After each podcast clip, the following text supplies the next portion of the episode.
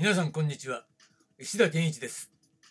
リアムアクションと立ち回り始まります。この番組は月曜から金曜までアクションのオリジナルを取り戻そうをテーマにアクションや立ち回りについてアクション理論研究者の石田が他では聞けない話をお届けしています。どうぞお付き合いください。今週のテーマはアクションとオリジンです。はいということで新しい週が始まりましたがね、元気にスタートした割にはね、昨日も練習休んじゃいました。調子がね、悪いんだわ。で、表にね、口内炎。ね、口内炎っていうのは、まあ、体調不良のバロメーターですからね。えー、私の場合は、えー、免疫が落ちているということで、まあ、免疫を上げるためのね、えー、ケアはしつつ、まあ、腰も痛いからね、休んじゃったということで、まあ、来週ね、えー、は、ばっちり新しい練習法を導入みたいなイメージでいきたいと思います。ということで、昨日ね、練習行かなかったからさ、久々に腕立てをさ、やってみようと思って、まあ、やっているんですよ。だけど、普段は10回しかやってないの。10回でどうやって負荷を高めることができるかっていうね、ことを念頭に置いた、そういう新しいね、フォーム、新しい腕立て、ね、そういったものをね、導入して何種類かやってるんですが、たまにはね、オーソドックスな腕立て、何回できるかな、まあ、多分50回ぐらいはいけるんじゃねえかな、連続でね。100回入れたら、なんかすごいね、みたいなね。感じでやったらね、やっぱね、50回、50回できました。あの、楽勝。楽勝でもない。40回ぐらいからちょっとね、腕が重くなってくる。やっぱね、三頭筋がね、えー、やっぱパンプアップしてきますよね。だから三頭筋をもうちょっと鍛えると、あ、これ100回いけるかなみたいなイメージはあるんだけど、うん、えーとかやんないで、えー、とりあえず、あ、きついなってあの心の中で思いながら、えー、50回いけたんで、よかった、みたいな感じね。だけど、昔よりもフォームは良くなってるよね、やっぱね。体幹とか強くなってるから、あと、無駄な力が入ってない。だからたまにね、皆さんもね、えー、50回とか100回とかね、まとめてやるのはいいのかななんて思いますよ。でもね、そればっかじゃダメだと思うんだな、練習っていうのはね。まあそんな感じで、えー、日々のね、トレーニング紹介しました。えー、で、今週のテーマはアクションとオリジンということなんですが、何をオリジンっていうね、ことになっちゃうんだけど、まあ、その説明ということで、えー、今日のテーマは、オリジンとリアルの区別ということでお届けしたいと思います。オリジンっていうのはさ、いわば起源みたいなものだよね。えー、英語の辞書を調べると。だオリジナルでもいいんだけど、まあ、オリジンって、オリジン弁当じゃないですよ。まあ、オリジン弁当ってそこから取ってるんだろうけどさ、えー、そうじゃなくて、えー、オリジンアクションね、とリアルアクションの区別っていうことで、まあね、過去的なところで過去に話したことのまとめで、その修正なんかもね、えー、このラジオの中ではやってるんですね。だから今日の話も先週の続き的な要素、まとめ的な要素とか過去の、えー、トークの中での、まあ、改定的な内容みたいなもの、うん。もちろんそういう新しい概念が出てくると、そういう過去の古い概念とそういったものを統合する、そういった関係性っていうものがね、えどうなってるのかっていうことを、えー、伝えていかなきゃならないし新しい概念が生まれるとその過去の概念と接続されていくっていうところに、まあ、こう理論家のね面白いところがあるわけなんですね。またつながりが見えてくる。そうするとより全貌が見えてきて、えー、より真実に近い、ね、そういった発想が見えてくるみたいなねその辺がね理論家の面白いところでもあるわけですよ。よりね、正確さが増してくるっていうね、ことで、まあ、重複してると思っても、あの、全然、あの、違いますからね。で、まあ、オリジンとリアルの区別っていうテーマなんですが、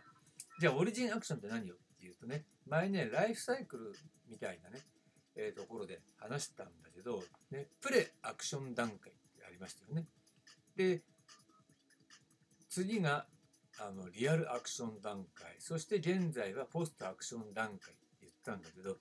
このリアルアクション段階っていうものをねやっぱこれ名称変更しようと思ってここをオリジンアクションオリジンアクション段階とすることにしました。ね、だって期限だからさ、ね、期限前ってイメージだからね。あのプレアクション段階期限期限前アクション、ね、っていう意味になってくるよねっていう感じね。いいじゃないですかね。とつまりオリジンアクションっていうのはじゃあそのリアルアクションっていうね意味を説明する前にオリジンアクションっていうのはやっぱりそれは自然発生的な存在なわけですよ。自然に、えー、育まれてきて生まれたと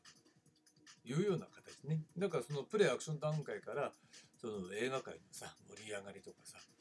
作品のさまざまな方向へのジャンル的な発展みたいなものねそういったものともちろん流れとしてはさあのその流れの延長上にある流れに乗っているに決まってるんだよね。でその中で自然発生的に、えー、生まれたと。まあもちろんね、まあ、海外からの影響なんかも当然ありますよ。うん、だけどまあ流れとしてはそういった流れにあるので、えー、突然発生ポーンと生まれたのかどうかっていうのは、まあ、別問題だね、うん、そんなことはない。徐々に、えー、少しずつ形作られてきてある時ボーンと爆発した。いうような感じね。でそのことっていうのは、えー、プロダクトライフサイクルっていうね。もうこれえー、ビジネスモデルみたいなものをね考える時には必ずもう、えー、念頭に置いてね、え、想定しておかなくてはいけないっていうぐらいなものでもうかなりね当たり前の概念として使われているんだと思うんですが要するにさライフサイクルっていうのは、えー、商品のライフサイクルのことになるのね。で商品があ新しく出ました最初売れないねそれが導入期って言われるのね。であるところから突然爆発的に売れるようになってくる。でこれが成長期。そしてある程度売れちゃうと、まあ、みんなが持ってるもんだから売れなくなるわね。うん、売り上げがガクッと下がってくる。これが成熟期っていうね。だからこの成熟期に差し掛かったら今度新しい機種を出すとかさスマホとかそうでしょ、う、携帯分かりやすいよね最初携帯があって携帯が出始めて導入期、成長期、成熟しましたって言ったら今度スマホが出てくるわけだ。ね、と新しいこのねライフサイクルの成長カーブを描くことができる。っていうのが、まあ、理想的な、えー、このビジネスモデルのさ進化のさせ方、うん、商品の、えー、ライフサイクルの成長のさせ方みたいな感じなんですよ。だからこれね S カーブっていうね S 字に見えるから S カーブっていうねふうにも読んだりするんだけど実はアクションの場合はまさしくアクション全盛期っていうのはこの成長期だったんだよね。でそこからまあ成熟期に至って本来だったらさ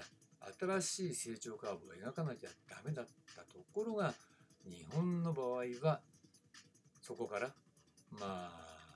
転落しちゃったのね。だからやっぱり上に行かないでまた元に戻って下降線をたどってしまった。だもう一回上昇カーブを描かなきゃならない。っていうような、うん、そういう位置にあるんでね。だから今ちょっと正確にはさ調べなかったけど前にちょっとねそれ調べた時に大体年数でどうのなんて、ね数値で出したことありましたね。だからちょっとそれは忘れちゃったんであのー、まあちょっと過去資料ねデータ当たってみて、えー、考えてみようかななんて思うんですが。まあそういった具合に、ね、アクションの成熟期から次の成長サイクルっていうね、に移るべくして移ろうとしてたはずなのに、その失敗から続いてるっていうのは現在形なんだよね。だつまり、あの現在ね、ポストアクション期っていうのは、やっぱりその成長サイクルから失敗してもう一回ライフサイクルをえー、この、どうなんだろうね。今まだ導入期になってんのかねって感じなんですよ。だけど、やってることは、えー、ワンサイクル前の過去のアクションと一緒なんだよね、実は。そうでしょ？だって昔はもともとはアクションが吹き替えを使っていたんだけどそれを自分でやるって言ったのがアクションの始まりですっていうふうに私は設定したんだけどそうなった時に今はさ吹き替えが当たり前でしょ？うん、ってことは何？そのアクションの始まる誕生以前の段階に戻ってるじゃないっていうことはこれプロダクトライフサイクルからはっきりと言えるわけですね。でしかも、うん、新しい成長カーブを描けなかったから失敗しちゃってるっていうこともそこのライフサイクルから説明できるということなんですよ。じゃあリアルアクションって何ってことになるよね。だ名称を変えたんだけどリアルアクションっていうのは、えー、そのライフサイクルの流れで語るならば、ね、アクションが、えー、成長期を経て成熟期まで行きました。そこから新しい、ね、成長サイクル、ね、ライフサイクルを、成長のライフサイクルを描けたであろう。描くんだったらこうなったであろう。こうあるべきだったみたいな理想っていうね。うん、それが、えー、リアルアクションであるというふうに私は考えているわけです。だからやっぱりさ、うん、残念ながらそのライフサイクルね、プロダクトライフサイクルと同じライフサイクルをアクションもこう辿ってきて成長期を得て成熟期まで行きましたっていうそれ成長期成熟期の頂点ぐらいまで登った人じゃないとその先見えねえだろっていうことに気がついたんだよ。だから俺が偉いとかさ全盛期を知らなきゃダメだみたいなそういうね過去の人には経験できないことを持ち出してきて自分だけの既得権っていう形で語ろうとしてるわけじゃなくていやこれはライフサイクル的にそれ無理だわ。だってその頂点まで登ってないんだから頂点まで登ってない人にそこからガーって下り坂までね下り坂で下まで落ちちゃった時期にアクションを始めた人にその頂点の先なんて見えるわけないじゃんっていう話なのね。ということで、えー、その頂点まで出したアクションの次の成長サイクルっていうもの、うん、こうなったであろうっていう。それがまさしくリアルアクション。なんですね。うん、だから、えー、そのオリジンアクションが、えー、いわゆる携帯電話、ね、であったならば。リアルアクションっていうのはそのスマホに相当するもの。だけどスマホの開発に至らないでまた、えー、オリあの携帯電話のぐちゃぐちゃ開発で、えー、うまくいきませんみたいな状況がっていう感じに例えるならば。ということなんですよ。